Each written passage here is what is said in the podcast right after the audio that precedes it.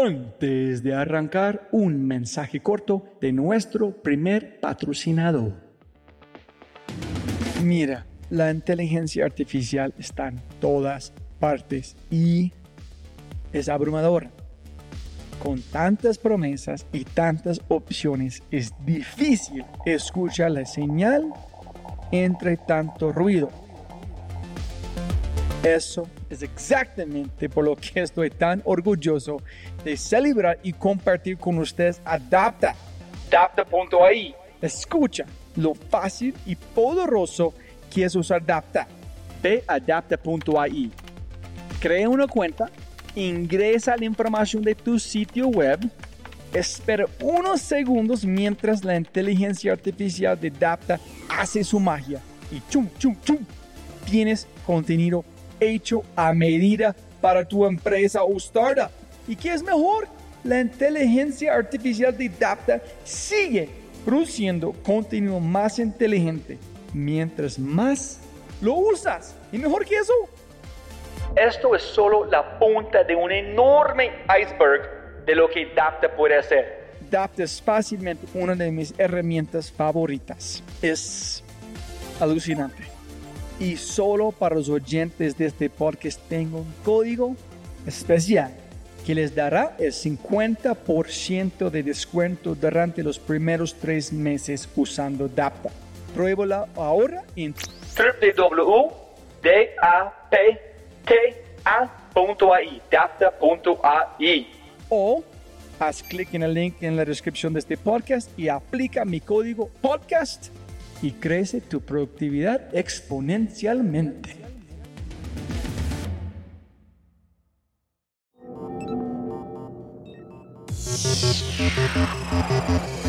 Es realmente el valor que existe en el placer del camino, mucho más allá que el destino el estrés lo ves como la inversión y el aprendizaje como el retorno, definitivamente fue positivo. Contar la historia de una forma que sea entendible para cualquier persona. Ser lo mejor para ti, lo que te mantenga sana, también es un buen ejemplo. Las cosas que tienen alma, you can tell. O sea, puede ser algo muy sencillo, pero la gente se da cuenta cuando algo tiene alma. Algo está hecho con pasión. Y yo creo que Pizzo está hecho con eso.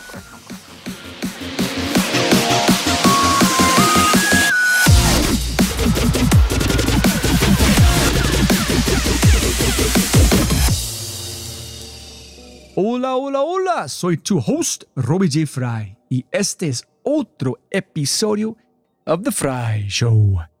Este podcast es una celebración de personas que no aceptan la vida tal como es. La abrazan, la cambian, la mejoran y dejan su huella en ella. Y la persona a la que estamos celebrando hoy es Bárbara González Briseño Bárbara, CEO México de Bitso. Bitso es el intercambio de criptomonedas más elegante, fácil de usar y confiable de LATAM. Con Bitso puedes comprar y vender bitcoins u otras 46 criptomonedas y almacenarlas todas en un solo lugar. Explora Bitso en www.bitso.com, b i t s o bitso.com y descubre nuevas formas de usar tu dinero. Bárbara tiene un MBA de Harvard, ha jugado un papel clave en la historia del levantamiento de capital, liderando las rondas A, B y C, donde Bitso levantó 255 millones de dólares de Tiger Global y Co2. También tiene un papel muy, muy, muy importante en la agenda de diversidad, equidad e inclusión dentro de Bitso. Para una empresa que supera los límites de lo posible, solo sería coherente si lo mismo fuera cierto para la cultura de Bitso. Minuto a minuto, Bárbara confrontará tus ideas tradicionales sobre las mujeres, los padres y las madres dentro del mundo de los negocios. Hay dos lados en este podcast. El bueno, aunque tengo el don de la vista, yo, Robbie Jeffrey, sigo ciego. Lo malo es la pregunta, ¿qué más no veo? En este podcast aprenderás sobre los mitos sobre las mujeres y los hombres en los negocios, cómo desafiar y destruir los límites imaginarios, las obsesiones con los cuadernos, cómo ser una supermama y una profesional al mismo tiempo y mucho, mucho, pero mucho más. Pero antes de empezar... No olvides visitar thefryshow.com para los links al newsletter y más. Y por favor, por favor, por favor, si amas el podcast, comparte el episodio en tus redes sociales. Deja una reseña en Spotify o tu player favorito y cuenta al mundo que The Fry Show es número uno.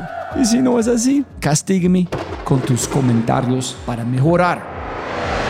Con ese dicho, te presento episodio 214 parte 1 de 5 de la serie Bitso, un nuevo mundo requiere nuevos mindsets. Con la CFO Global Bitso y CEO de Bitso México, la super inspiradora y aspiracional Bárbara González Briseño.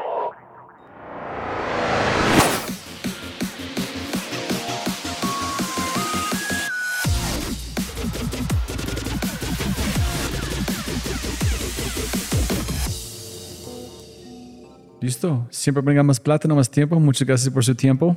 Yo quiero arrancar algo muy importante. ¿Tú tienes dos hijos? ¿Un Hijos. hijo, una hija? ¿O dos, Dos hijos, hombres. ¿Cuántos años tienen? Lorenzo tiene un año, once meses Ujú. y Nicolás tiene siete meses. Siete meses. Two under two. Hay una señora se llama Pamela Chávez de, de Chile. Ujú. Y es como los grandes científicos en el mundo de minería. Una muchacha es brillante, pero también fue madre soltera. Ya platicamos en el podcast con ella que ella fue, estaba viviendo en Hawaii y fue como un profesor allá y en él dijo a ella, no tienes que sacrificar siendo madre y profesional. Puedes combinar, no dejas que la gente van a echar esta mentira. En ella llevó su hija al laboratorio trabajando. Su, su niña creció dentro de un laboratorio trabajando con ella. Nunca fue una separación porque es una mentira que la gente le gusta inventar. Eso es muy importante para la gente escuchando, específicamente mi esposa y otros que entienden tu punto de vista, que es Este tema es un tema que me importa mucho y, y me apasiona. Yo creo que todos los que crecimos en Latinoamérica, creo que en el mundo en general tenemos muchos sesgos de género y de cómo debería de funcionar la estructura familiar. Y creo que venimos con un bagaje cultural bastante reforzado, con ideas incorrectas, que han encasillado a las mujeres y a los hombres en roles muy predeterminados. Y particularmente siendo mujer en México, creces con la idea de que las mujeres están hechas para tener hijos, criar hijos y mantener la casa, ¿no? Y hace unos años, ¿no? Ve- Venimos empezando a ver como generaciones que empiezan a romper con eso y empiezan a romper paradigmas y empiezan a retar un poco estas como ideologías antiguas. Pero de repente el péndulo se va del otro lado y empezamos a ver que muchas de estas mujeres con esas historias de éxito son mujeres que tienen que hacer muchos sacrificios para poder llegar a donde están.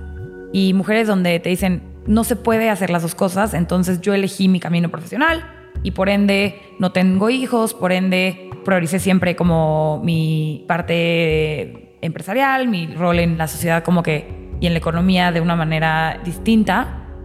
Y yo soy de una generación que empieza que, a ver estos dos puntos de- que están encontrados y desde chica me pregunto como, tengo que escoger uno u otro, ¿no? Tengo que o solo ser mamá o solo ser profesionista. Y afortunadamente nací en una familia bastante sui generis, donde mi mamá es una de cinco hermanas y las cinco hermanas siempre fueron profesionistas. Y entonces siempre mi ejemplo fue, ah, no, se pueden las dos cosas. Todas tienen hijos y todas siempre fueron profesionistas. Y entonces, a pesar de que todo mi contexto social, mis amigos, en la escuela, los compañeros, las compañeras y la familia extendida me enseñaba como estos marcos muy blanco o negro, yo en mi familia que no era un cuestionamiento. Yo veía que mi mamá trabajaba, yo veía que mis tías trabajaban y tenían hijos y entonces siempre fue como una parte de mi normal creciendo. Entonces yo crecí con estas ideas pero sí siempre diciendo, yo quiero demostrar que se puede hacer diferente. Y yo quiero demostrar que sí se van a poder hacer las dos cosas. Entonces crezco con, afortunadamente, como que con esta idea familiar donde me permite un poquito ir en contra de la corriente, ir un poquito en forma en contra de mi entorno. Y cuando me convierto en mamá, como que para mí fue muy impactante encontrarme con que no nada más era un tema de lo que yo creía, que quería que se compaginaran las dos cosas y que yo quería demostrar que sí se podía ser mamá y ser profesionista, pero en lo que en realidad encontré es que mi identidad está muy atada a la profesión que yo persigo, ¿no? Yo soy una persona que disfruta lo que hago, que creo que agrego mucho valor como que todos los días. Adoro despertarme y decir, voy a ir y voy a como continuar con mi misión, independientemente del trabajo que estoy desempeñando, ¿no? Pero que realmente es parte de quien soy. Y que ser mamá no tiene que atentar con esa identidad. Adoro ser mamá, adoro a mis dos hijos con todo mi corazón, pero son una parte adicional a quien soy. No viene a reemplazar como que esta parte de identidad.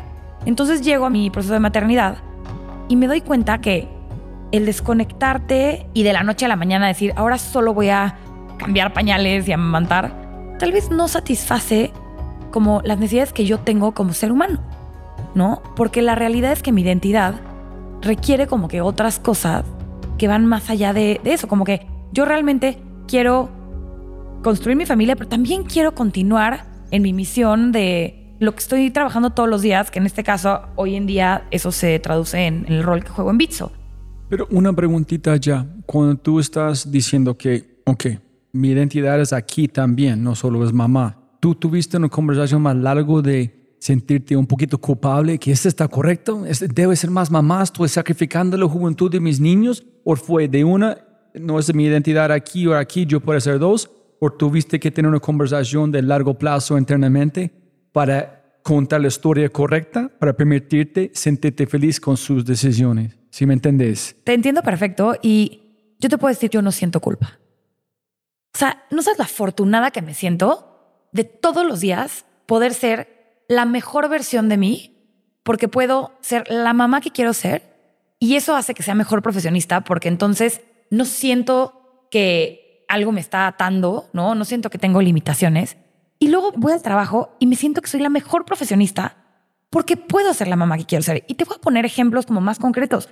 Yo todos los días, la ventaja que a mí me da el estar en un lugar donde tenga mucha flexibilidad y donde haya y donde aprecien también como que el tipo de profesionista que yo traigo a la mesa, me permite que yo no depriorizo mis responsabilidades como madre. Yo todos los días me voy a despertar y voy a hacer espacio para las cosas que son importantes para mí con mis hijos, no hay un solo día que yo no vaya a desayunar, comer y cenar con ellos. No hay un día que yo no vaya a dormirlos, que los vaya a bañar. Y me llena mucho el poder saber que estoy presente y que estoy plena en mi rol de mamá. Pero al mismo tiempo, yo todos los días me paro y le doy mi 100% al trabajo que estoy desempeñando porque me apasiona. Y si me tengo que dormir a la una de la mañana, me duermo a la una de la mañana, pero porque lo disfruto. Y creo que a medida en la que siento que estoy progresando en mi aventura profesional y que estoy realmente plena, creo que me permite ser una mejor mamá más entregada y viceversa. A medida en la que estoy dando lo que yo, para mí es importante a mis hijos, no tengo culpa y entonces puedo realmente como que continuar el, el mundo profesional. Entonces, es un balance como increíble que he logrado. Es muy cansado. Te puedo decir que la realidad es que hay muchos sacrificios y hay cosas que me gustaría tener tal vez hoy que, que sí, que hoy en día ya no tengo espacio o tiempo para hacer, ¿no? Una y es dormir, ¿no? Este, me encantaría dormir más tiempo. La realidad es que no puedo, ¿no? Porque en el momento en que mis hijos se van a, a dormir, tengo que regresar a trabajar y pues me come de mis horas de sueño.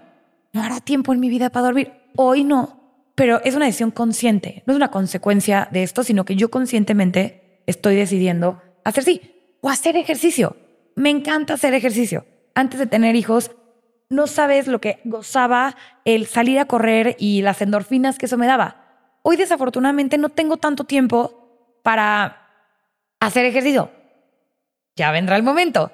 Pero son sacrificios que estoy haciendo conscientemente por poder empalmar estas dos cosas y por ni un solo día sentirme culpable. Este conecta a la conversación que tenía con Daniel. Yo dije, mi de- eh, definición de la felicidad es que yo puedo escoger mi sufrimiento.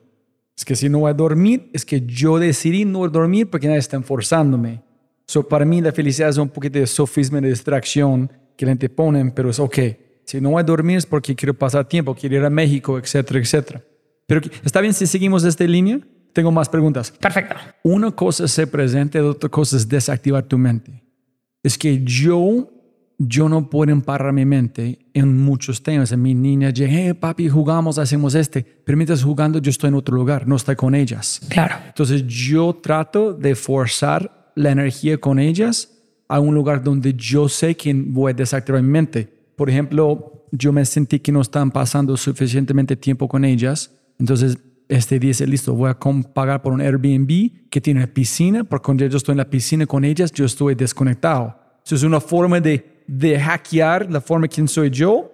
En el jardín, caminando, yo estoy desconectado. Pero estamos en la casa leyendo un libro, voy a dormir. Si estamos jugando un juego, estoy pensando otro. Entonces, ¿tú tienes la misma cosa para desactivar tu mente? Sí, y es un muy buen punto. Para mí, por ejemplo, los fines de semana se han convertido en sagrados. Y yo era de esas personas que trabajaba todos los fines de semana. Todos. ¿Porque amas que haces o porque tuviste que hacer? Hubo un momento en mi vida que era porque tenía que hacerlo y más recientemente era porque amo lo que hago. Pero para mí ha sido... Yo soy una persona muy estructurada y me gusta seguir las reglas.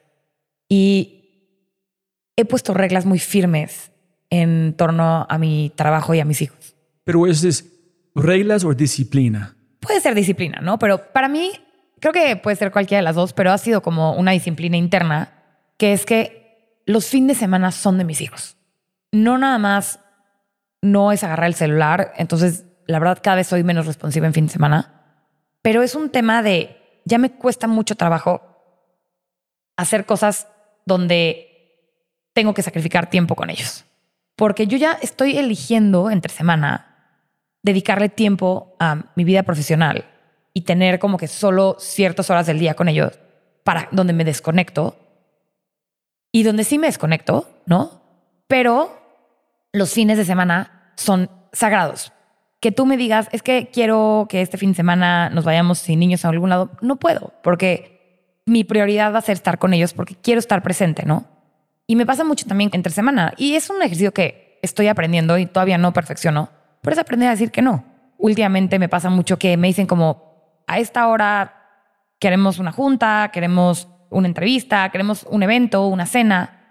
Y tengo horas que son sagradas, que para mí no se tocan. Simplemente el horario de hoy de nuestra plática es a esta hora porque yo le dije al equipo, yo tengo que amamantar a las once y media porque es mi tiempo con mi hijo y no voy a cambiarlo por nada, ¿no? Y si eso significa que no puedo ir a grabar, entonces no podré. Pero tengo que respetar como que mi tiempo con mi bebé, porque es el tiempo más importante que tengo yo del día con él. Entonces he aprendido mucho como que a decir que no y sí a intentar desconectarme y sí que sean momentos como propios de ellos y míos.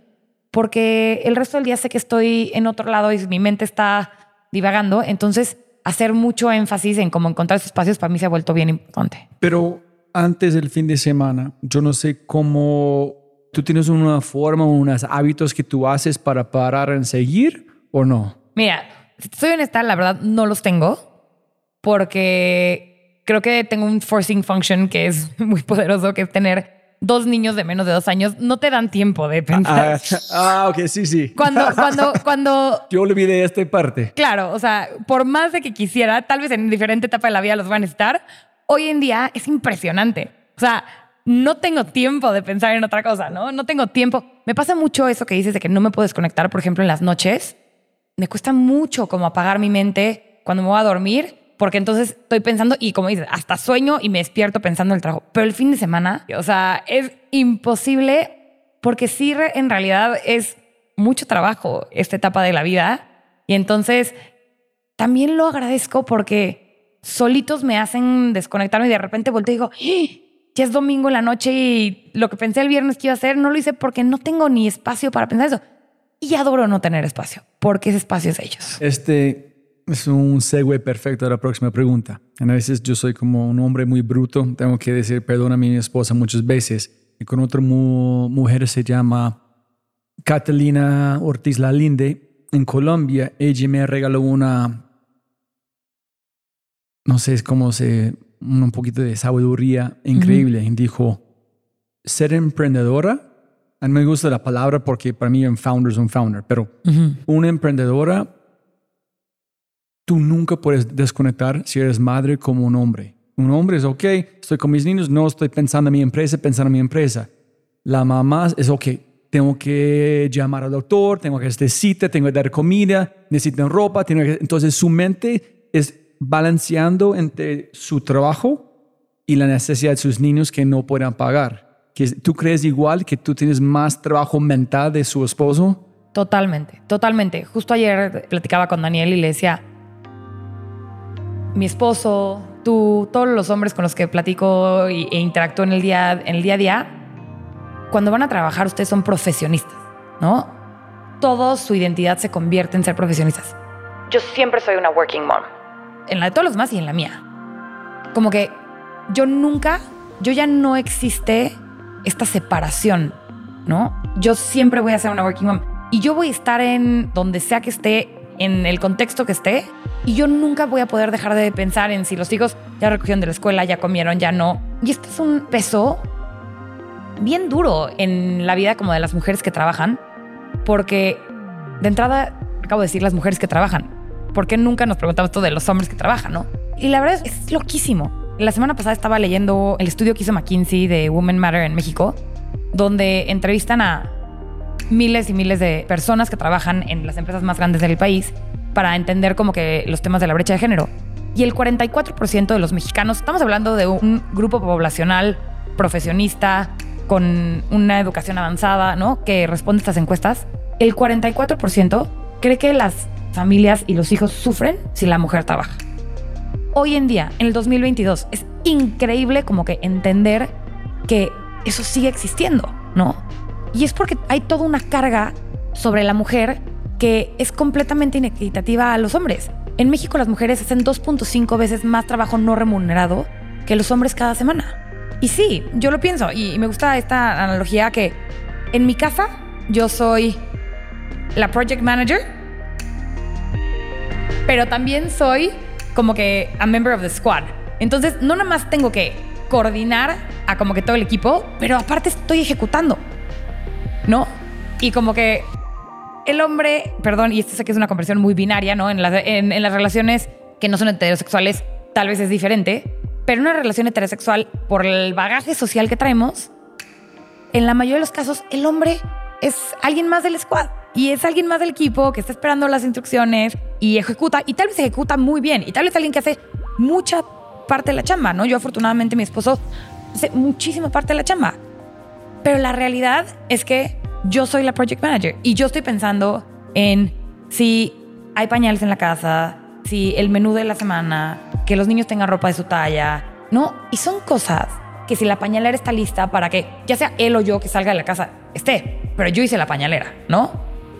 Y es como algo que sí es bien diferente y sí es un challenge cuando estás intentando crecer como que en tu vida profesional, porque sin duda creo que para las mujeres es mucho más duro, todas las mujeres en general, independientemente sean madres o no, para las mujeres en general es mucho más duro presentarse a trabajar todos los días. Porque de entrada van a llegar a un lugar donde existen una serie de sesgos inconscientes que ya las ponen en desventaja. Y luego si hablamos de mujeres que tienen hijos, es todavía más, porque entonces están, la expectativa es que estén al 100% conectados en la junta, ¿no? Al igual que sus peers hombres, pero al mismo tiempo no dejan de ser project managers acá. Y entonces están pensando si tienen que resolver esto y tienen que estar atentas. Y entonces como que creo que no hay, no le ponemos suficiente valor a este sobreesfuerzo y sobre trabajo que tiene que hacer el género femenino para poder sobresalir y lo, lo tan difícil que es poder crecer, sobre todo en lugares como Latinoamérica. No sé si tú crees que es una solución o solamente es un reto que ustedes tienen que asumir en un sentido u otro por siempre. Mira, desafortunadamente hoy vivimos en una realidad donde al paso al que estamos progresando nos va a tomar más de 100 años para cerrar el gender gap en el ámbito profesional. Solo para que lleguemos a ser 50% y 50% hombres y mujeres en la fuerza laboral, nos va a tomar más de 100 años. ¿por qué es importante esto? Porque a medida en la que tienes representación equitativa en el ámbito laboral, empiezas a tener que cambiar muchas de las maneras en las que tu vida profesional dentro de una compañía funciona para aceptar los distintos roles de género de la representación que tienes. Y eso se vuelve un forcing function para cambiar las dinámicas familiares dentro de una sociedad. Y por eso cuando me preguntabas, empezaste esta conversación preguntándome del maternity leave o el family leave. Y por eso te decía que es muy importante para mí y voy a hacer como que el whole circle. Si tú ves cómo empieza la representación laboral hombres y mujeres hoy en día, empiezan casi 50-50. Quiere decir que hoy tenemos casi el mismo número de egresados mujeres y hombres de las universidades y son casi el número igual de hombres y mujeres que entran a la fuerza laboral en el primer nivel de una empresa.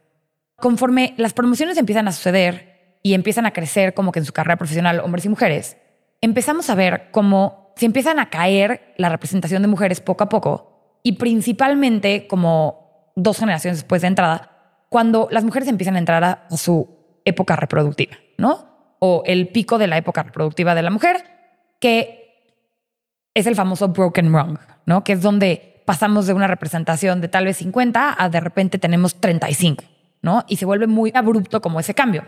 Y ese cambio sucede por diferentes cosas, ¿no? Uno es que tenemos muchas empresas donde prevalecen tanto estos sesgos inconscientes que tenemos como sociedad, que deja de haber promociones, deja de haber contrataciones, deja de haber asignaciones a proyectos porque pensamos que la mujer se va a embarazar y entonces va a tener hijos, entonces no va a poder llevar este proyecto que son 18 meses, entonces tal vez mejor promueva al hombre que va a estar aquí. Este es de verdad la razón. Sí. Real.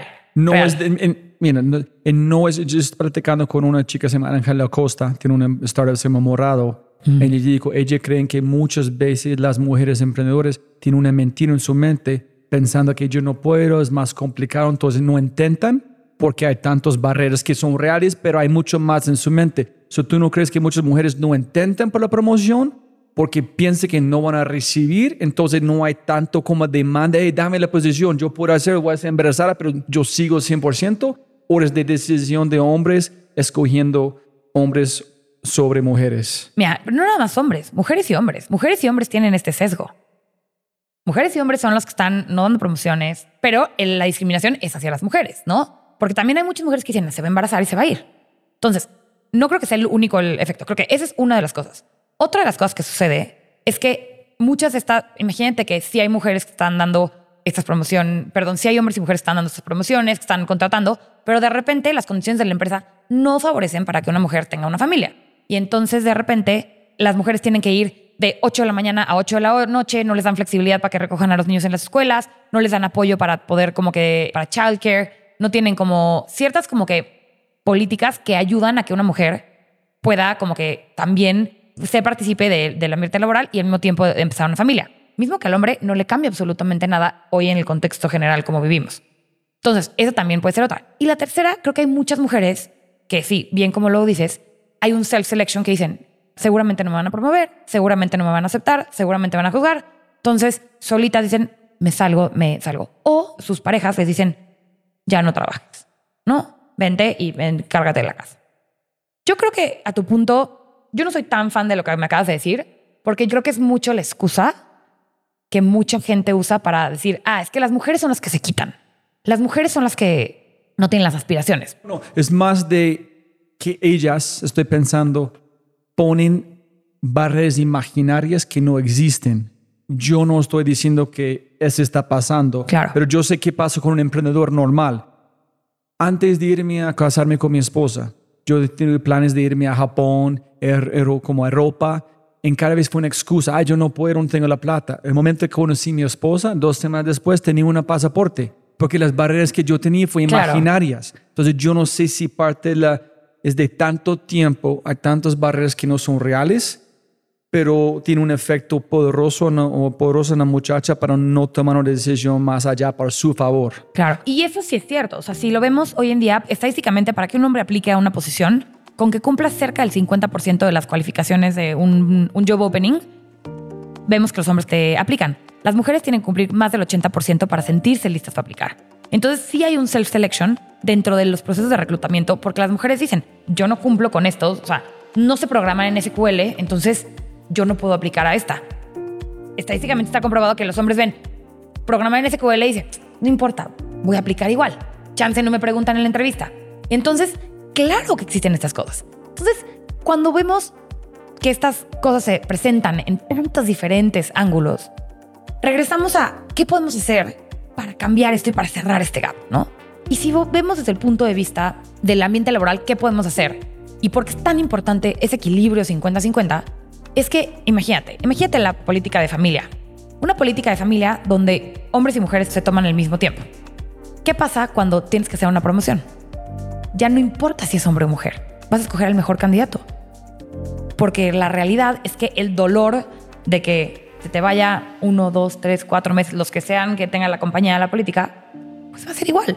Y es lo que hemos visto, este modelo ha sido muy exitoso en los países nórdicos, donde por ley ya tienen estas políticas equitativas y sí ha ayudado a cerrar el gender gap. Y entonces vemos hoy, poco a poco, empresas lo empiezan a hacer. Me enorgullece muchísimo decir que en Bitso tenemos una política de familia independientemente del género, independientemente del rol que juegas en el parentaje, porque puede ser que tú puedes ser una mujer que dé a luz, pero puede ser que no sea el caregiver principal porque el hombre y ella tienen un acuerdo que quieren que él va a ser el que se va a encargar. O puede ser una pareja este, del mismo sexo donde los roles igual en los que acordaron de quién va a dar luz y quién va a cuidar al hijo es diferente. Puede ser un proceso adoptivo, ¿no? Y tal vez no hubo este proceso de, dar luz, pero necesitan ambas partes como que todo un proceso de bonding con el nuevo hijo mucho más fuerte.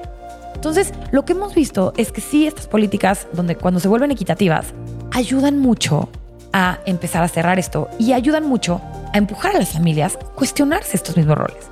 Porque cuando tú llegas con los hombres y le dicen, ahora tú también te puedes quedar en convivir con tu hijo, a hacer bonding, dejar de ayudar en la casa, sino tomar tu responsabilidad, ¿no? Típico. Y entonces no nada más el beneficio se vuelve en la empresa donde ya empiezas a eliminar estos sesgos, pero en casa, de repente le cambias la estructura mental a alguien del género masculino que toda la vida pensó que se iba a tomar cinco días de family leave y ahora tiene dos meses para jugar un rol principal en los primeros meses de la vida de su hijo o hija. Y entonces también vemos que empieza a haber muchos cambios dentro del rol que juegan en su familia y entonces probablemente estamos empezando a, como que sembrar algo para la siguiente generación donde ese hijo creció viendo a su mamá y a su papá tener una relación mucho más equitativa en casa, muy probablemente ahora va generar eso en sus ámbitos de trabajo, en sus relaciones interpersonales en su, y en su propia relación como que amorosa, ¿no? Entonces empiezas a generar como que esta cadena de buenos actos que te ayudan como sociedad a empezar a cerrar como que este gap. Justo la semana pasada alguien en la compañía me decía, que no sabes cómo me ha dolido el que dos hombres se han ido de family leave y entonces me han dejado un hoyo como en los equipos y en toda la ejecución.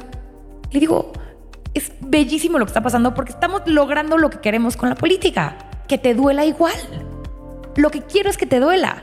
O sea, si tú pensabas que esto era para que el objetivo era que no te doliera, no, quiero que te duela para que te des cuenta de cómo antes, pues si es una mujer me dirías, pues esto es lo que tengo que aguantar, pero te estás quejando de los hombres.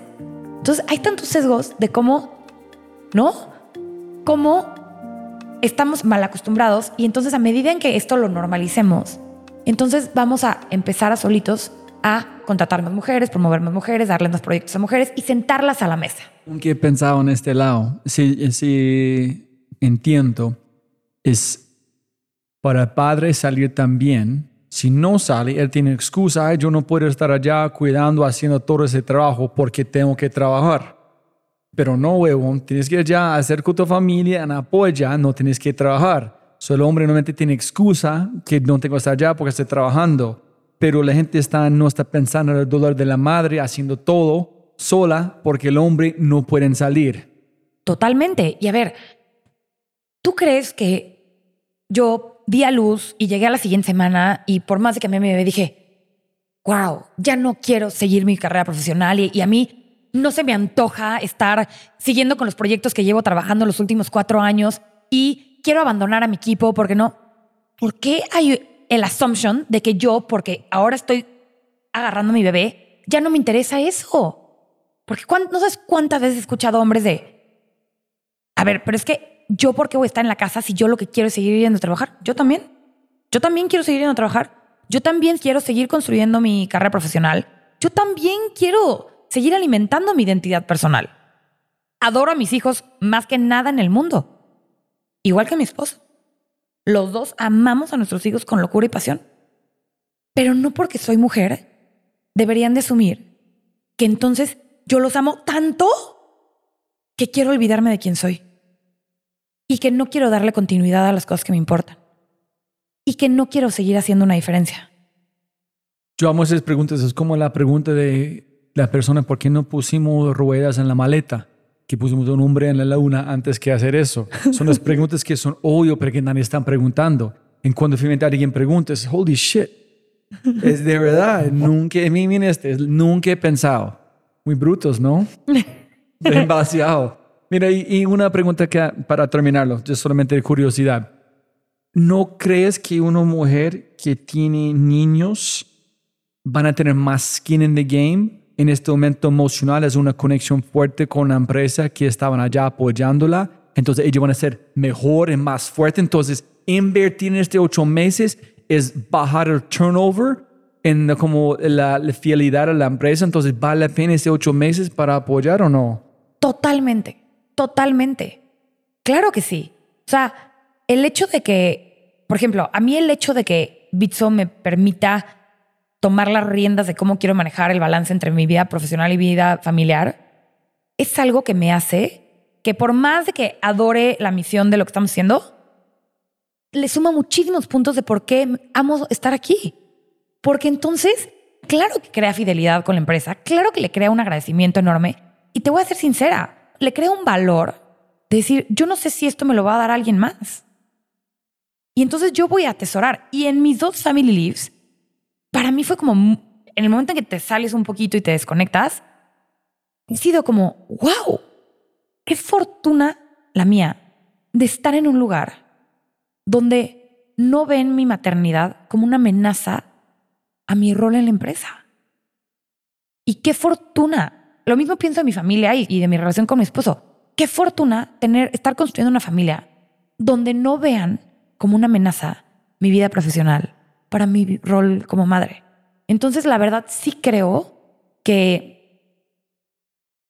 no nada más es el balance interno que puedas lograr, pero como que este support system de ambos lados también juega un rol súper importante y claro que crea fidelidad a ambos lados. Cuando la gente está buscando trabajo, no está pensando en trabajar con ustedes, no es explícito este valor. ¿o Claro, sí? claro. En Bitso la política es que cualquier colaborador o colaboradora tiene cuatro meses de family leave, independientemente del rol que juegue en su familia. Y aparte tenemos esta parte de la flexibilidad. Nosotros somos una compañía 100% remota con un modelo de unlimited pay time off también, con un modelo de total flexibilidad. De entrada tenemos gente en 40 países, entonces no hay un horario de trabajo. No hay gente que tiene usos horarios completamente distintos y tiene sus pros y sus contras, ¿no? Porque sí le agrega como grados de complejidad a la ejecución, pero la realidad es que le regresas al colaborador el control de su vida y ya sabes que la razón por la que esté aquí es porque realmente ama lo que estamos construyendo. Y que entonces ellos, mira, no me importa tú cómo trabajas, a la hora que trabajas, cómo decir, o sea, cuál es el esquema que te funcione, pero quiero que todos los días vengas con las ganas de dar lo mejor para la compañía.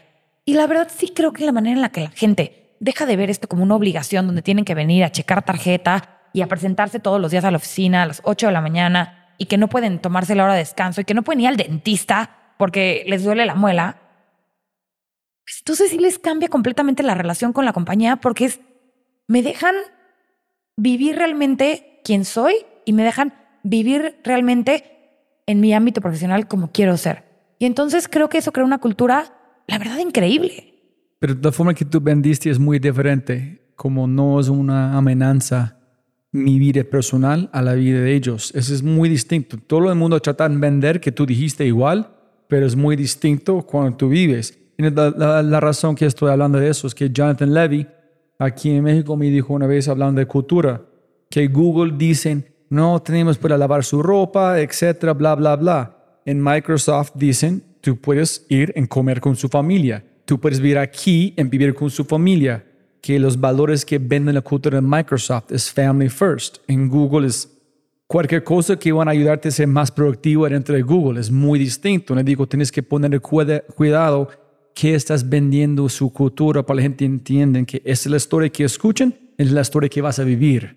No es como dos cosas diferentes. No, y de entrada tenemos que entender que somos una compañía muy joven, donde la mayoría de la gente que trabaja en Bitso viene ya de una generación donde no ven el trabajo de la misma manera a que lo veían las generaciones anteriores. De entrada, de entrada no quieren un trabajo. Quieren algo donde sientan que realmente como que tienen un propósito, ¿no? Y esta generación ya no siente ataduras, como que ya no va a sacrificar su paz personal, su bienestar emocional, su salud este, física por un trabajo. Son, es una generación que ya tiene como que mucho más comprendido el balance de la vida y espera eso, ¿no? Y es un como que lo mínimo que espera es que tú puedas aportarle como que en esta manera. Entonces, eso es importante, ¿no? Que tienes que adaptarte también a lo que la gente te está pidiendo. Uno, este, y dos, creo que aquí sí hemos hecho un esfuerzo muy grande por también como que normalizar mucho que no todo sea el trabajo. Y por ejemplo, te voy a dar un ejemplo. Para mí es súper importante como mujer normalizar la idea de que yo soy mamá dentro de la compañía. Yo creo que todo mundo, que hombres y mujeres vean que por más de que soy súper comprometida con el trabajo y la verdad soy bastante workaholic y a veces como que cruzo los límites de, del tiempo que trabajo y lo que haces. La realidad es que yo no voy a comprometer mi identidad como madre también aquí. Y entonces hay veces que tomo llamadas con mis hijos en, mi, en mis piernas, hay veces que mis hijos interrumpen en una llamada. Hace tres semanas en un All Hands de 700 personas les dije a todos, estoy amamantando, lo siento, ¿no? Como que, bueno, no lo siento, no me, no me disculpé, pero como que nada más que sepan que voy a apagar la cámara porque estoy amamantando. Y sé que a mucha gente seguramente lo puso incómoda. O sea, seguramente hubo muchos hombres que dijeron como, como, why are you oversharing? ¿No? Pero mi hora de amamantar es a la hora del All Hands. No voy a dejar de amamantar por el All Hands, ¿no? Sí, no hay una separación. Puedes ser los dos al mismo tiempo. Puedo hacer los dos al mismo tiempo. Y entonces, ojalá otras mujeres que están empezando su trayectoria profesional vean y digan, wow, sí se puede hacer las dos cosas. Y otros hombres digan, voy a respetar cuando las mujeres dentro de mi equipo decidan que quieren hacer las dos cosas. Eso es muy, muy lindo porque Manali está mostrarme quién voy a platicar. Deseo que este, ella dijo, eres madre, están, como este fue muy importante que ella mencionó que eres madre. Y en cuando tú llegaste, la primera cosa que empezamos a hablar fue tú arrancaste la conversación hablando de sus niños. So, tú permitiste, me permitiste tener esta conversación contigo porque fue obvio, este chispa fue un conector subconscientemente. Entonces, felicitaciones, muy chévere. Funcionó aquí también en la conversación. Muchas gracias. Y creo que a veces, creo que otra vez por este contexto social en el que crecimos, como que nos dijeron que teníamos que avergonzarnos de esta parte para no mostrar vulnerabilidad. Y a muchas mujeres les dijeron como, tú tienes que llegar y you have to play like a man. ¿No? Y tú no, no existen tus responsabilidades de mamá y, tú no eres mujer. Tú tienes que jugar como los hombres para pertenecer. Y la realidad es que yo no comulgo con esa idea, ¿no? Porque no soy yo y porque todas las mujeres no son ellas. Y va a ser más difícil para ellas si andan escondiendo esa parte. Entonces, al revés, yo quiero y amo que me estés dando este espacio para platicar de esto, porque a pesar de que, como que creo que la queja es como, no, pero a los hombres no, no estarían chance hablando tanto tiempo de sus hijos.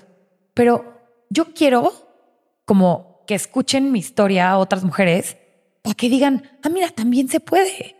Entonces, ojalá para alguien le sirva el decir, uno, no tengo por qué avergonzarme de esta parte femenina que tengo y como que esta parte vulnerable y decir como, la, esa es mi realidad, ¿no? Pero aparte también me enorgullece mucho más como que a dónde he llegado, lo que he logrado, lo el camino que estoy recorriendo con todo este contexto, porque sí cuesta más que para todos los hombres. Cuando tú hablaste de reglas, estructura, ¿cuándo empezaste a desarrollar eso?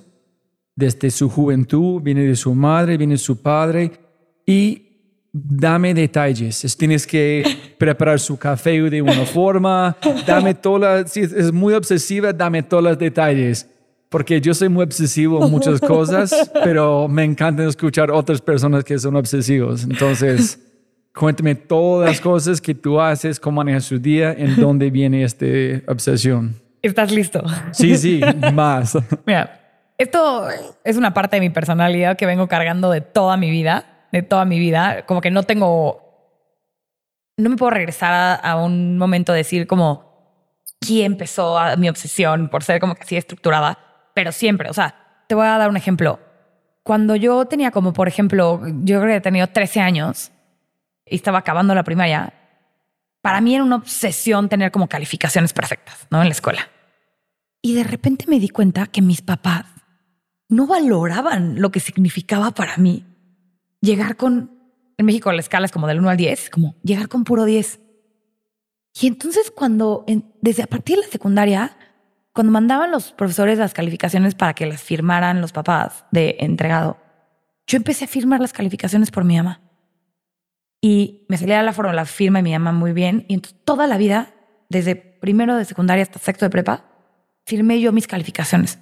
Que para mí era como una ofensa que mi mamá no valoraba suficiente como mi calificación perfecta. Pero ¿qué dijeron cuando tú mostraste a ellos? No, bueno, les daba orgullo y sabían sí, pero ellos querían... Pero no están saltando de la mesa como... Exacto. O sea, ellos no tenían una obsesión. Ellos como querían que me fuera bien en la escuela y le echara ganas. Pero yo era una obsesión por tengo que ser la primera de la clase, tengo que sacar la calificación perfecta.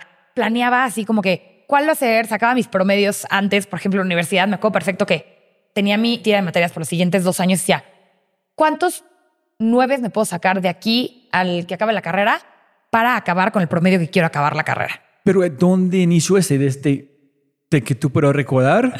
Desde que yo me puedo recordar. ¿Tu no- mamá, su papá es similar o no? No, ¿Un abuelo, sea- una abuela? Yo como que mi estructura familiar es un poco sui generis porque yo crecí con básicamente mi el papá que me educó es el esposo de mi mamá, que es mi papá y mi papá biológico siempre fue como una persona mucho más desestructurada desde mi punto de vista y como que tenía otras pasiones de la vida yo nunca compaginé con como su manera de vivir y yo creo que para mí fue como una respuesta a eso decir yo tengo que seguir las reglas, ser muy recta, ser estructurada, como que planear.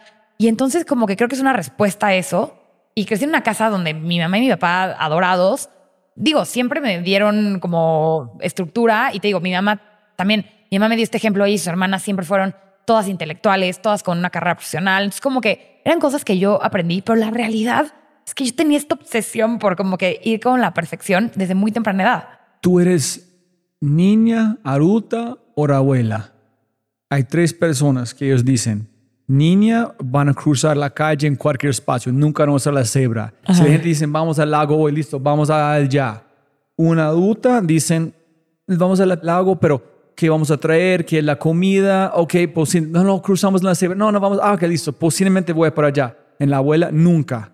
No vamos al lago porque no hemos planeado, no sabes qué vas. ¿Cuál eres vos? ¿Tú eres la persona que van a hacer algo muy espontánea a veces o sin estructuras, sin reglas, no vas a hacerla? Yo soy la abuela. Ah, O sea, ok. Ah, Yo, si, si no, si no está en mi calendario, no lo voy a hacer.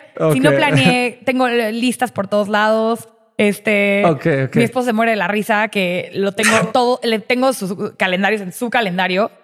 Y me dice como, yo no checo mi calendario antes de hacer las cosas. Y Yo, pues lo debería de checar porque hace dos meses te agendé esta, que íbamos a ir a esta comida social, ¿no? Entonces soy la abuela. duda. ok. Desde muy joven, firmando sus propios... um, mis propias calificaciones, Ajá. ¿no? Porque yo tenía esta opción.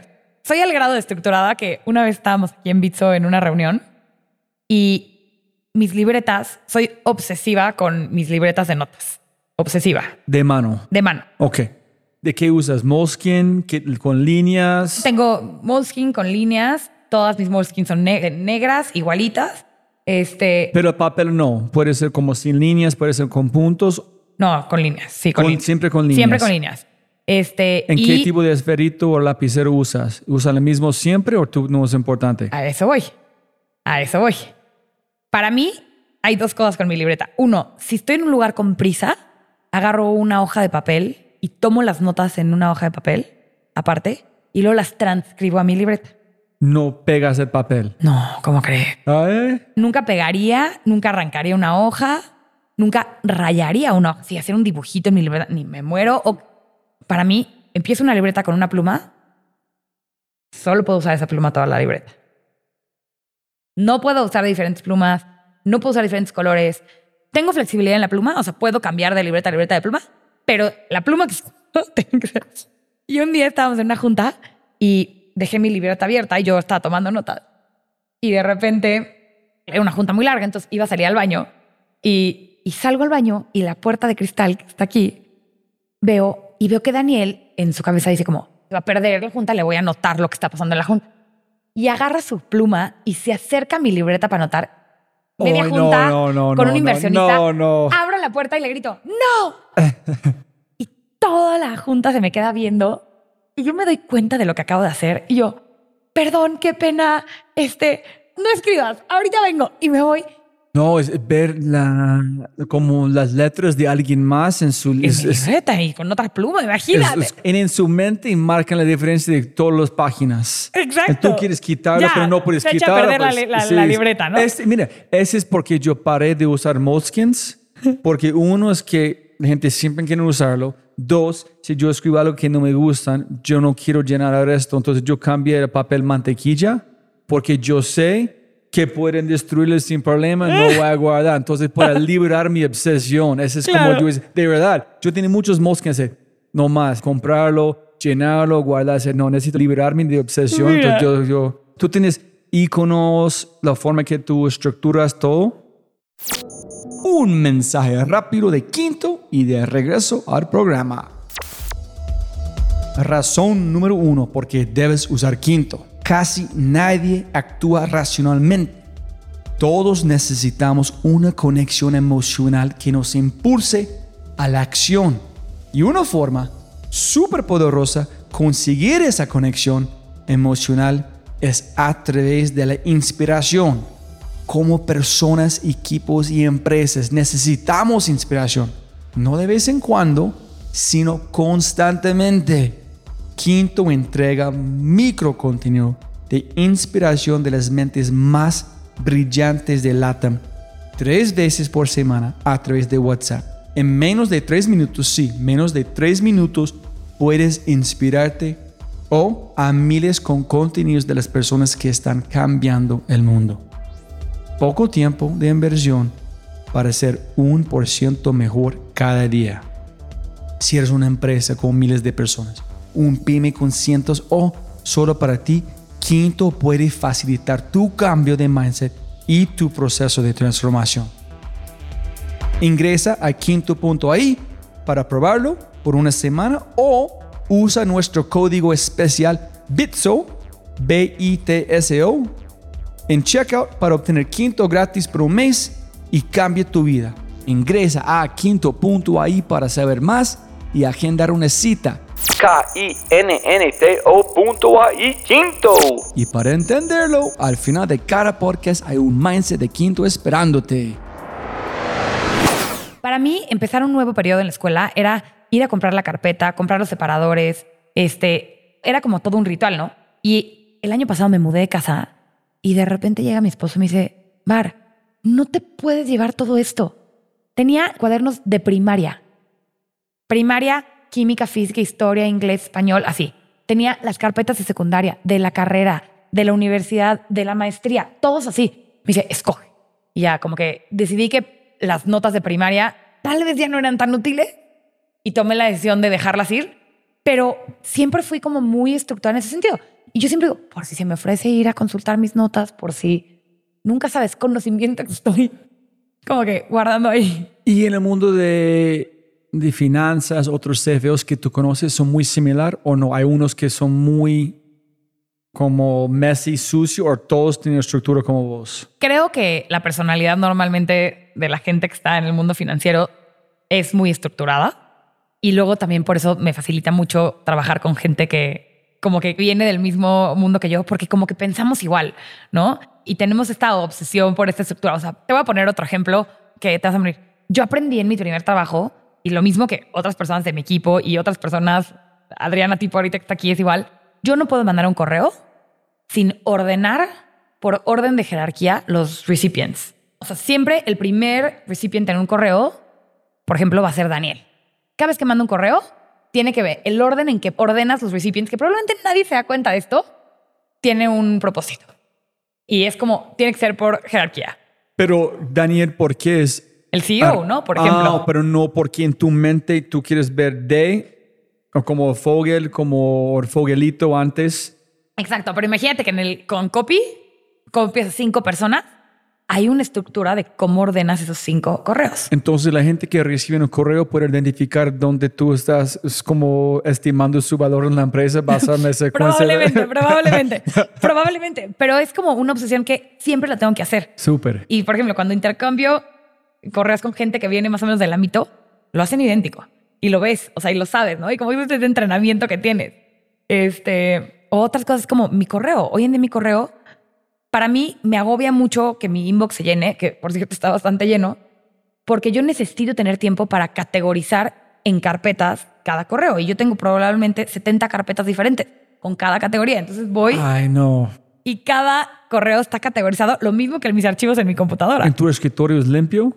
Limpio. Bueno, del de correos ahorita no, No, pero me causa mucha ansiedad. Como su desktop. Ah, tiene- limpio, limpio. Cada documento está en una carpeta distinta. ¿Y cómo haces los nombres? ¿Cuántas carpetas tienes? ¿Cuántas subcarpetas pones? ¿Tú haces guion bajo, slashes, capítulos, fechas? ¿Cuál es tu estructura de nombres? No, no uso ni slashes ni guion bajo, nombres completos, pero por categoría. O sea, por ejemplo, en la empresa tengo las diferentes áreas de la empresa y dentro de cada subárea tengo diferentes, pues, diferentes categorías o temas o así. Pero puedo tener, hay veces que para entrar a un documento necesito entrar, hacer doble clic en 10 carpetas para poder llegar a mi documento.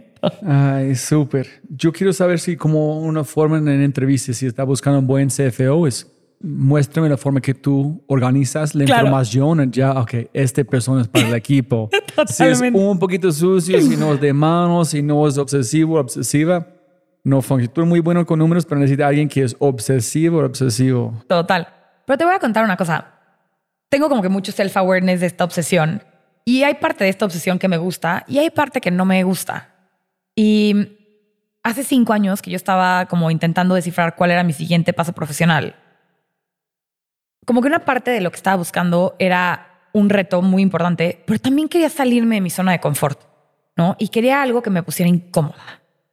Como que para mí lo más fácil era seguir poniéndome mi saco y mis tacones y ir a un banco y llegar a la estructura y que todos ordenáramos las carpetas igual y que todos ordenáramos los correos igual y que todos escribíamos con la misma pluma. Y sabía que necesitaba como que este como shake. Y cuando conozco a Daniel hace ya casi cinco años, como que me di cuenta que era que este proyecto de Bitso, que en ese momento era súper joven, menos de 20 personas, yo creo, cuando conocí a Daniel, con muy pocos usuarios, con solo presencia en México, obviamente nada de regulación y muy poca estructura, supe que esta era mi oportunidad de salirme de esta zona de confort y de unirme como a un proyecto muy diferente. Cuando yo le hablé a mi esposo a decirle, San, me voy a unir a Bitso, me dice, ¿qué? Me dice, ¿con quién estoy hablando? Me dice, ¿quién eres?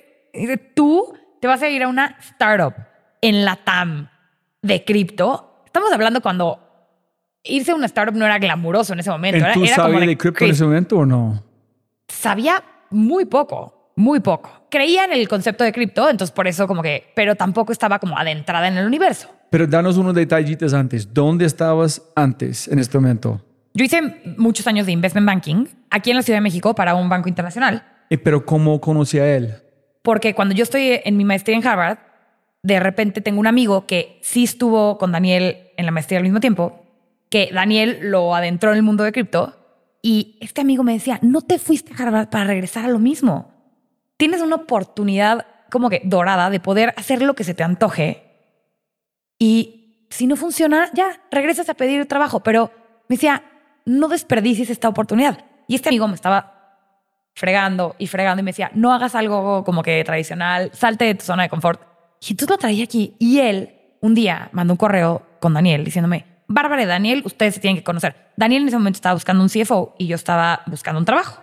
Pero para conectar los puntos, si tú eres tienes la forma de pensar, me imagino que ya sabía, voy a hacer esta maestría, esta es que voy a enfocarme, esas son las tres opciones, ese es número uno. Totalmente. Totalmente. Yo lo sabía desde antes de empezar mi teoría de trabajo, ¿no? Y yo, y sabía, y yo en ese momento yo quería ser inversionista. Yo decía, voy a ir y voy a terminar de hacer investment banking eh, los años que tenga que ser para irme a la maestría. Y en la maestría voy a hacer y voy a hacer recruiting para irme a ser inversionista. Y entonces, como que tenía como que todo mi camino recorrido.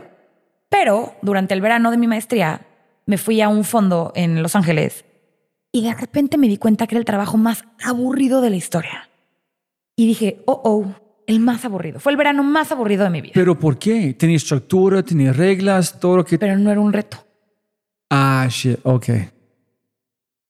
Me gustan los retos.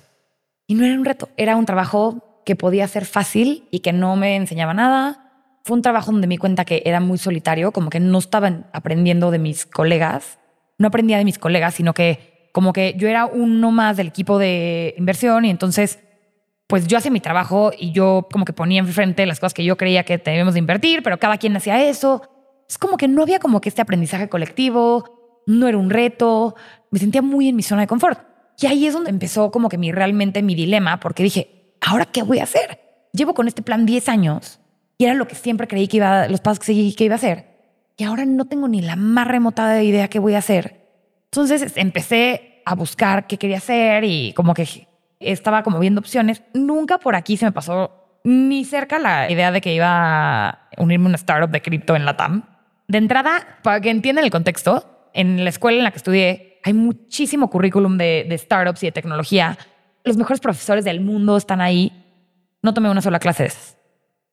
Ni una. Porque yo me iba a ir al mundo, regresar al mundo financiero tradicional. Tomé todas las de finanzas, todas las de investing y desperdicié, la verdad, una gran oportunidad ¿no? Hace rato hablabas de Clayton Christensen, como que podías tomar esa talla de profesores tenía y yo dije, no, yo me voy a ir a este mundo financiero muy conservador, muy...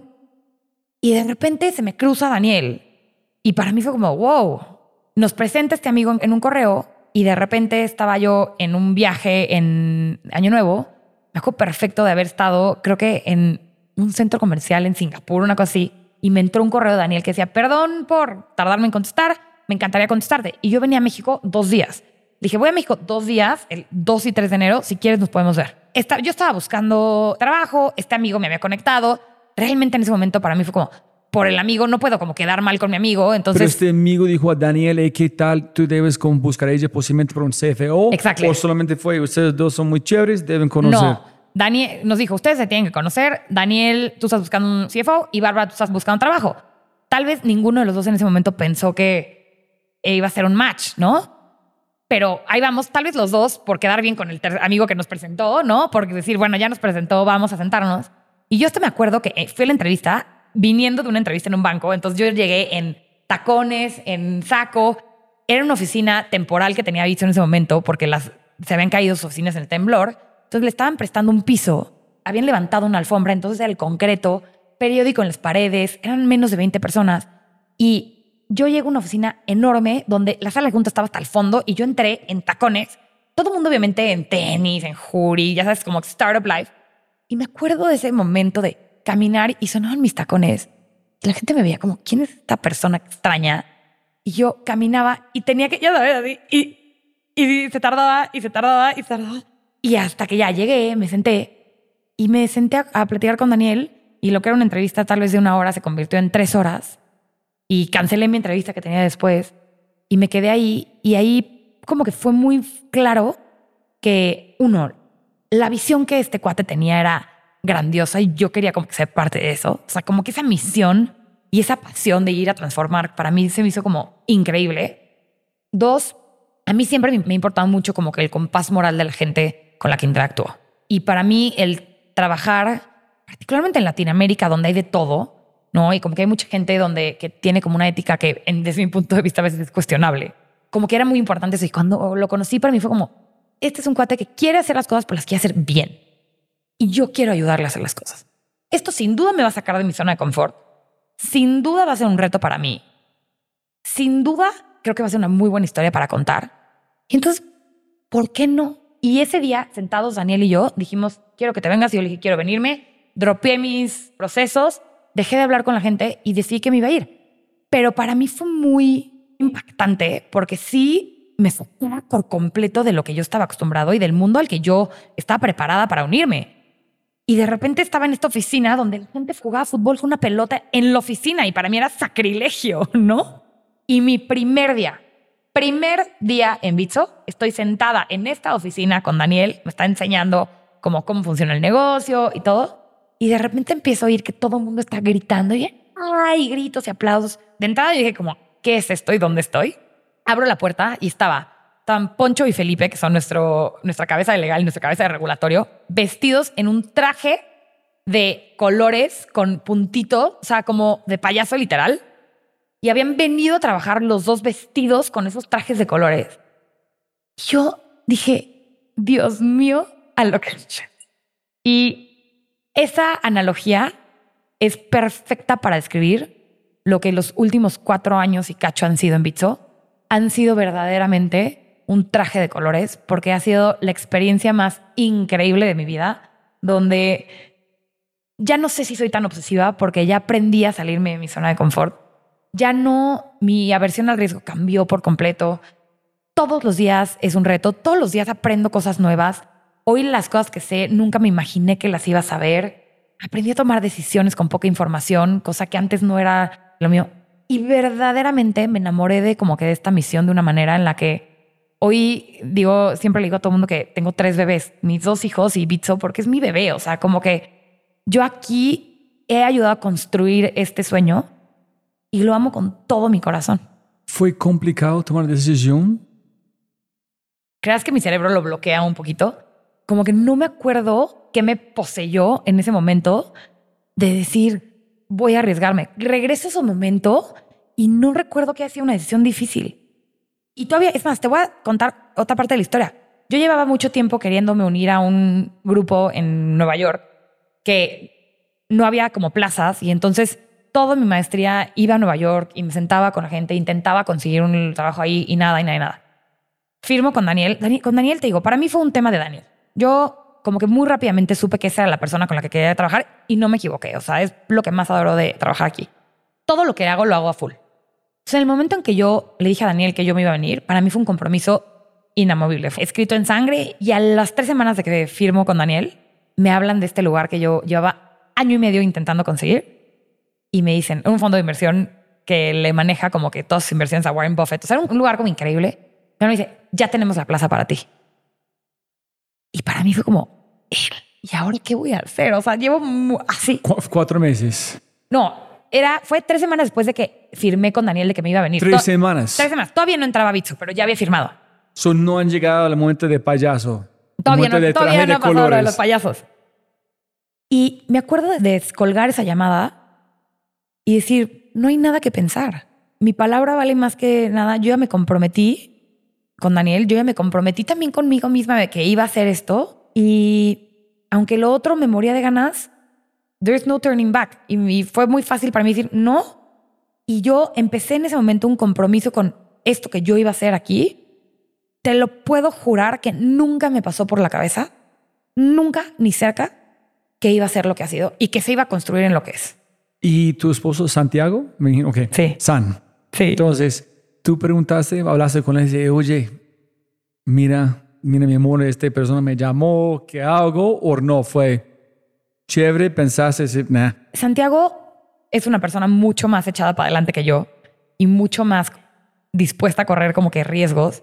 Y entonces también él jugó una parte importante en empujarme a decir, aventúrate por Bitso, ¿no? Él estaba enamorado de que yo me fuera a ¿no? Y que yo me saliera de mi zona de confort y de que éramos una pareja que según esto, él iba a ser emprendedor, entonces yo iba a encontrar un trabajo más estable y de repente yo me fui a un startup de cripto en Latinoamérica que el Banco Central quería cerrar, ¿no? Entonces fue también muy divertido porque que es como, vamos los dos a realmente encontrar lo que nos apasiona y no conformémonos con nada.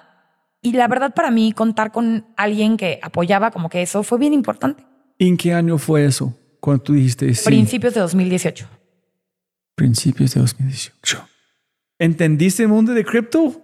Mira, antes lo que empecé a hacer es que me, me cruzaba eh, todos los martes en las noches, había meetups en MIT, porque aparte yo estaba en una escuela donde ni siquiera era relevante el mundo de cripto. Yo me acuerdo que el Bitcoin Club éramos ocho personas. No había contenido educativo. Entonces yo me cruzaba el río para ir a MIT, donde llegaba y había 30 personas en los meetups. Entonces era como, bueno, ya, aquí hay muchísimas personas. Me acuerdo de sentarme y no entender nada.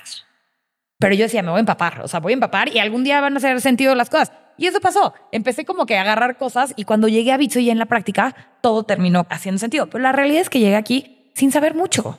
Y nada más con la esperanza de que esto era algo que yo sabía que tenía muchos elementos por, de por qué iba a funcionar y queriendo creer en esto.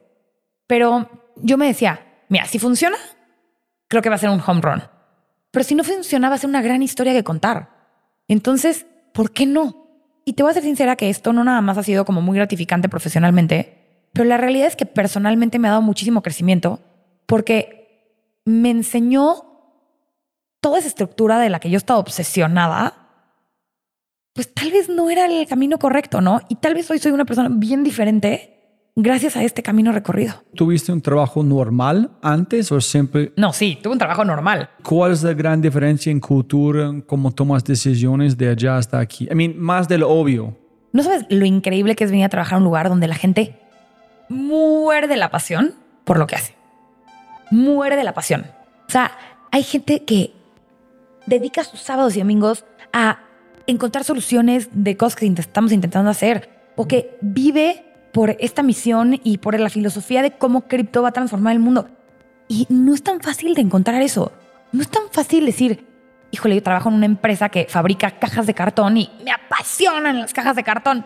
Híjole, pues la verdad no. O la verdad, yo venía de asesoría financiera en investment banking. Es como, así que me digas que me apasionaba asesorar a clientes para que se hicieran más ricos. Pues no, ¿no? O que para que no quebraran, era divertido, pero es que me, era mi pasión de la vida.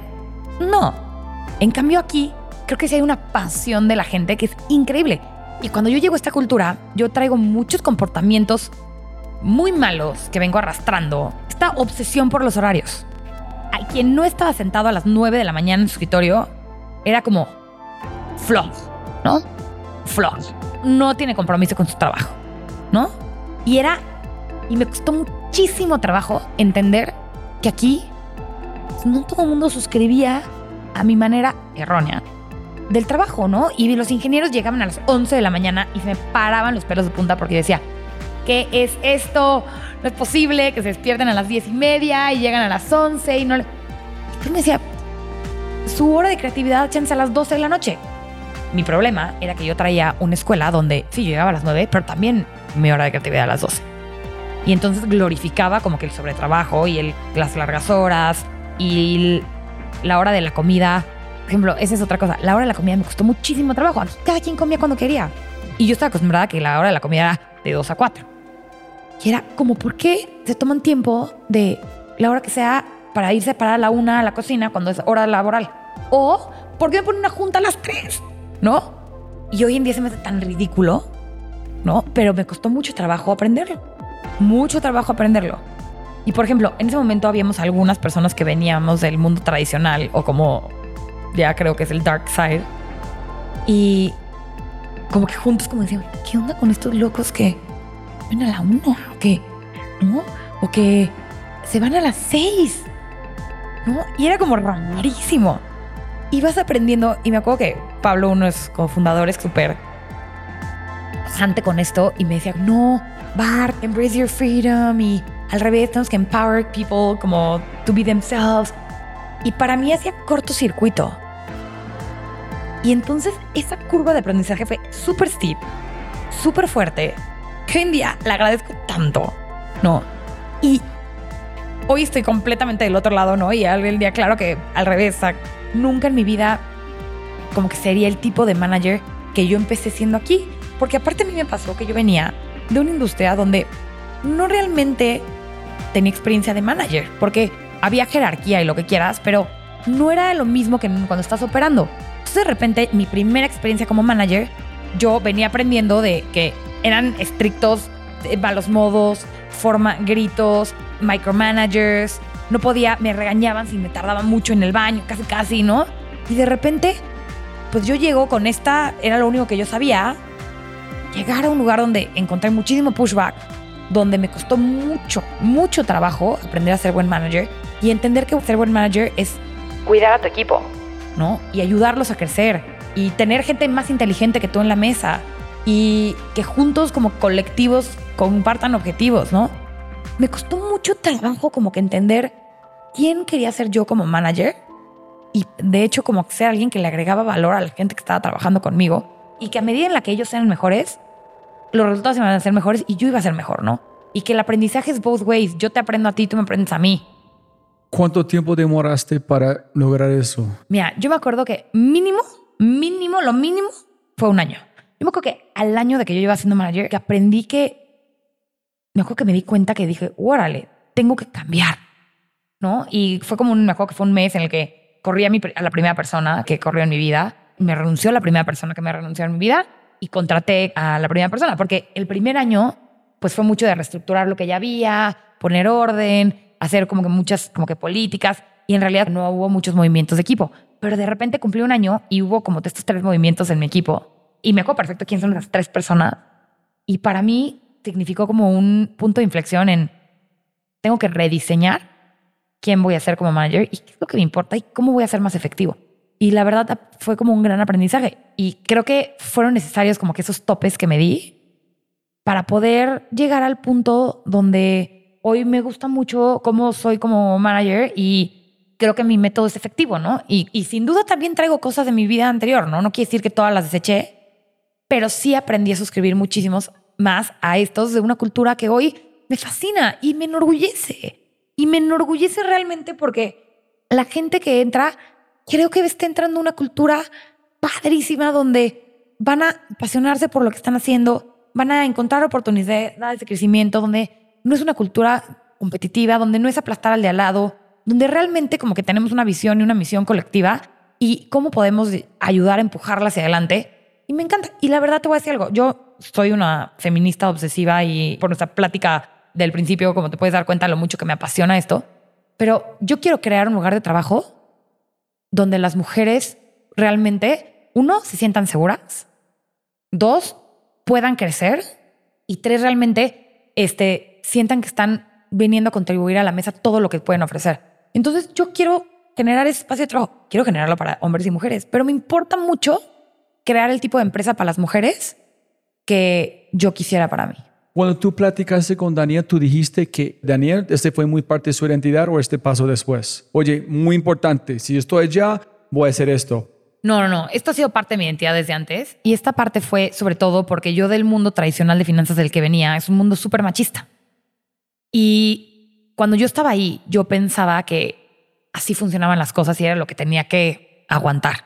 Y pasaban muchas cosas, desde que el socio me hablaba solamente para pedirme si le podía comprar un perfume a su hija. Cosas así. Yo decía, ¿cómo, ¿cómo es posible? Hasta temas de acoso sexual, hasta temas de no estar estafiada en proyectos, de que yo no tener ni un proyecto y a los hombres que tenían, que estaban hasta acá con tres, ponerle un cuarto y yo decir, ¿por qué a mí no? O sea, me pasaban muchas cosas, pero yo pensaba que eran parte de la normal de lo que yo tenía que aguantar si quería seguir trabajando en ese mundo. Y cuando yo llegué a la maestría, a mí sí fue como que un shock muy importante el darme cuenta que no era la realidad, que no tenía que aguantarme, que no tenía que callarme y ponerle nombre a muchas de estas cosas que había vivido y poder realmente entender que yo podía rediseñar como que muchos de estos paradigmas existentes con los que no concordaba. Y entonces sí era una causa bien importante desde antes. No me acuerdo si en la primera plática que tuve con Daniel salió a la luz, pero desde que entré aquí es algo que siempre ha sido parte de mi agenda súper importante y Daniel lo sabe. La primera semana que estuve en Bitso, llegué a una junta en este lugar donde estamos aquí sentados, que eran las mujeres como que solicitando, en ese momento éramos cuatro, cinco mujeres y yo seis. Me acuerdo perfecto que la queja era que se había organizado una liga de fútbol de los hombres o algo así. Y era como, ¿cómo es posible? Porque no nos invitaron y entonces no hay, perdemos esta oportunidad de poder ser parte. No es y me acuerdo perfecto como Daniel estaba intentando explicar cómo se había organizado y un poquito como dando excusas. Y en ese momento me acuerdo perfecto que yo dije, no me puedo quedar callada. O sea, me van a correr, llevo una semana en el trabajo. Pero le dije, tienes que entender que para los hombres es bien difícil ponerse en los zapatos de las mujeres porque nunca han vivido lo que nosotros hemos vivido. Y lo que ahorita parece como algo con poca importancia, como un partido de fútbol, tienes que entender que toca fibras sensibles en todas unas de nosotras que muy probablemente hemos vivido experiencias bien negativas que hacen que esto sea bien relevante y que nos quite una oportunidad de tener un asiento en la mesa, porque muy probablemente después del partido tal vez van a pasar cosas que ayudan a empujar como que el lugar de los hombres en este lugar. En ese momento éramos 25. Y me acuerdo como que en ese momento empezar a tener como una recepción increíble de Daniel, decirme como, quiero aprender, o sea, quiero caminar este camino contigo. Y desde ese momento, Daniel y yo como que empezamos a recorrer un camino de, quiero que tú, a través de mí, aprendas a, ver como que cómo se siente estar en los pies de una mujer, ¿no? Y generar empatía y ponerte en los zapatos. Y él te lo puede platicar, digo, ya platicaste con él, pero ha sido un proceso bien padre porque yo sí creo que muchas veces dentro del coraje las mujeres pensamos que los hombres vienen de un mal lugar cuando no se dan cuenta de muchas de las cosas que suceden. Y la verdad es que el contexto en el que crecieron muchas veces no les enseñó diferente.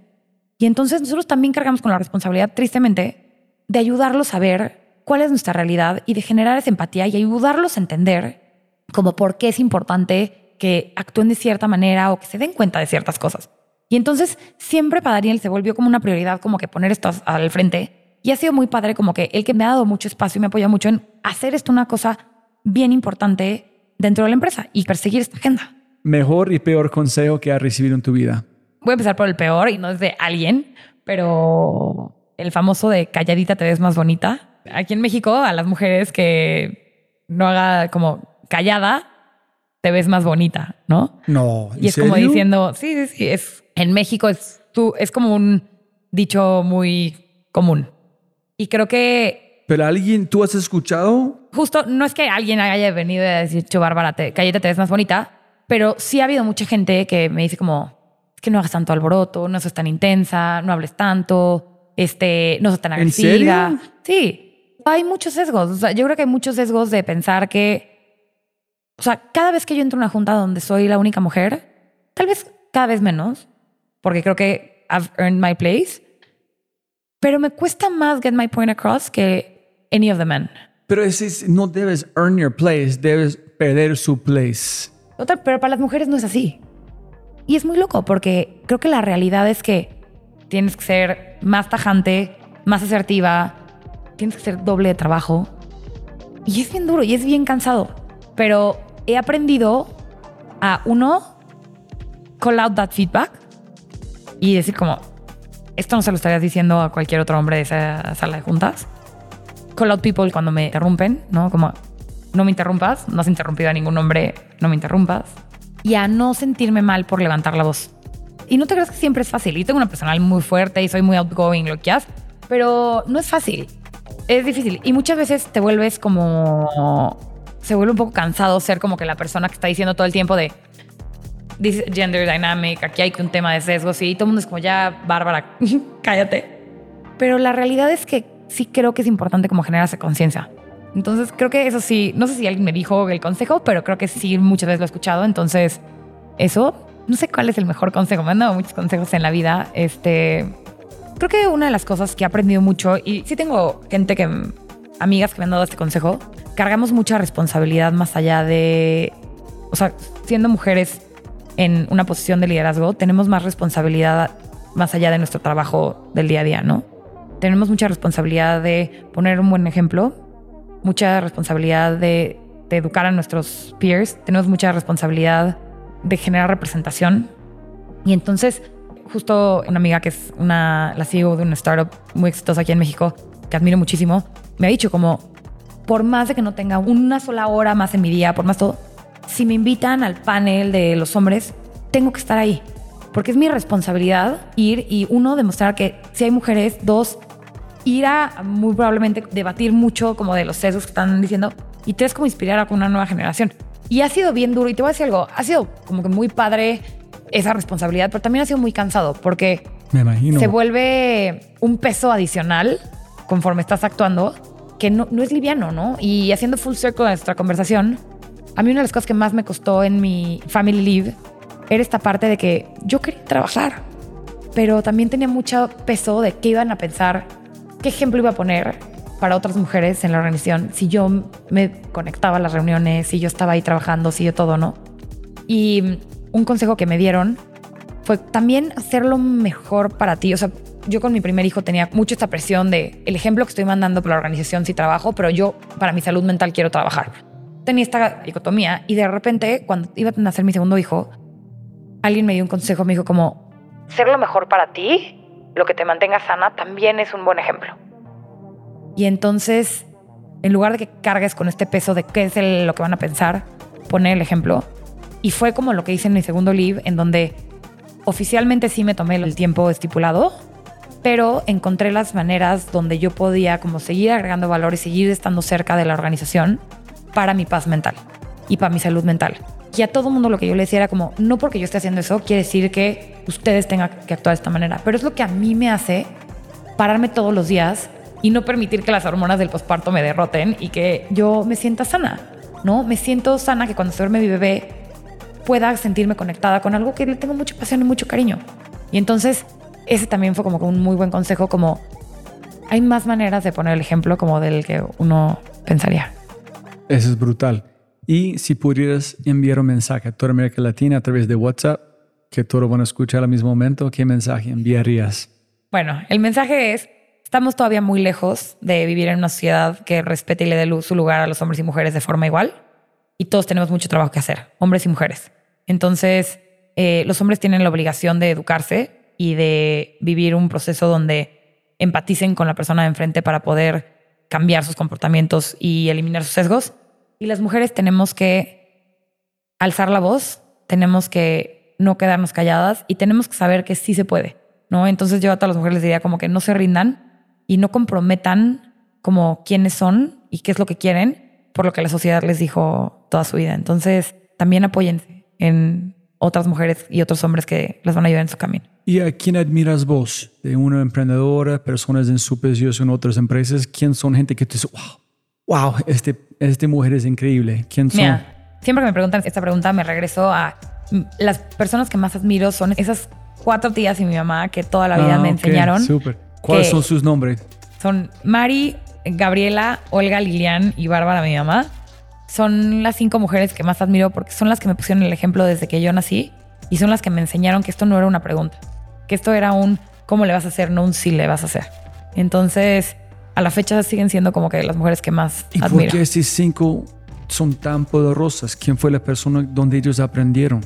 Es interesantemente porque creo que ellas son un producto de mi abuelo, una persona que venía de Jalisco, de una familia súper conservadora, que le costó trabajo a mi, a la tía más grande convencerlo de que la dejara estudiar siquiera porque él quería que se casara. Pero una vez que mi tía lo convenció, entendió que todas sus hijas tenían que ser profesionistas y él fue el principal promotor de que sus hijas se abrían camino y que construyeran una independencia en todos los sentidos que marcó pauta para todas las siguientes generaciones que hemos venido. ¿Y su nombre? Ay, mi abuelo Pepe. Ah, listo. Siempre que nada más plata, no más tiempo. Gracias por su tiempo. Muy lindo. Muchas gracias por el espacio.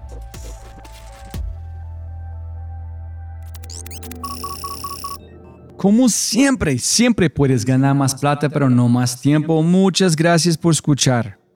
De verdad, muchas gracias. Espero que hayas aprendido algo, te hayas inspirado y te sientas con ganas de hacer algo imposible.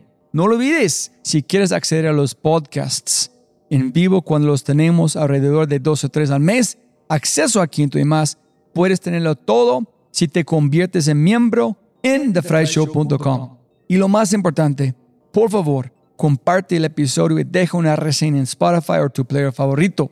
Aquí está tu mindset de quinto con la co-founder y CEO de Big.io, Pamela Bades, con una historia de cómo una plataforma de recomendaciones de libros se convierte en el Netflix de audiolibros para América Latina.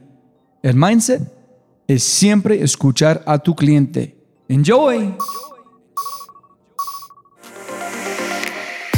Fue muy complejo porque al principio traté de que fuera como un soft pivot, ya sabes, como que no fuera tanto un pivot, fue como dentro de la misma plataforma de Big de las reseñas, lanzamos como una pestañita que decía audiolibros y vendíamos los audiolibros individuales, podías comprar uno por uno y los empezamos como a que las reseñas solitas trajeran ventas. Y no vendimos un solo audiolibro, un mes, y no vendimos ni un solo audiolibro Y yo me infarté, dije, no, o sea, esto no puede ser, ¿no? ¿Qué está pasando? Entonces, literal, de regreso al pizarrón, como lo que aprendí en Y Combinator, hablar con usuarios, siempre es mi respuesta. Cuando algo de verdad no lo entiendo y no veo por dónde, hablo con usuarios. Y eso es mi fuente más grande de respuestas. Entonces me puse a hablar con usuarios y me di cuenta que todos querían una suscripción al estilo Netflix. Más o menos la respuesta era, no voy a comprar algo digital que no voy a tener. Si fuera como Netflix, lo pagaría. Y entonces empezamos a hacer como mucho research, empezamos a hacer mucha investigación de usuarios, hicimos algunas encuestas como para encontrar el precio ideal de la suscripción, apliqué ahí como un modelito que te ayuda a hacer investigación de precios y cosas así. Y ahí nos dimos cuenta que realmente el valor estaba en que les ofrecíamos una suscripción. También me acuerdo de haber platicado con Sam Altman, que es el presidente de Y Combinator, y me dijo, lo más importante de un pivot es que hagas el pivot. Me dijo, o sea, vamos a pivotear, pero vamos a seguir teniendo un poquito de lo anterior, te vas a distraer. Es all or nothing, ¿no? Si disfrutaste este audio, mira lo que las empresas están haciendo para inspirar, medir y crecer los aspectos más importantes de su cultura. Mindsets extraordinarios de personas extraordinarias en las manos y oídos de miles.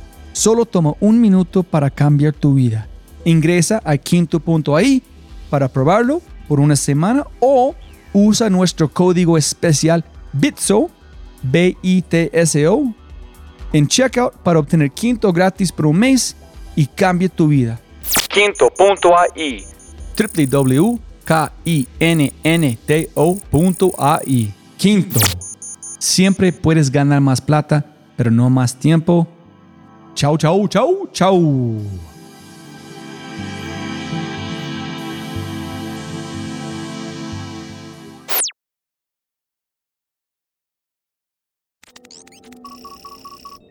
Como siempre, siempre puedes ganar más plata, pero no más tiempo. Muchas gracias por escuchar. Antes de terminar, unas cosas importantes para preguntar y mencionar. Número uno, deja una calificación en Spotify. Ya, ya, déjala. Literalmente toma segundos y como yo mencioné, el impacto es enorme. Además, estarás garantizado de sentirte increíble el resto del día. También estamos produciendo todo el contenido en YouTube.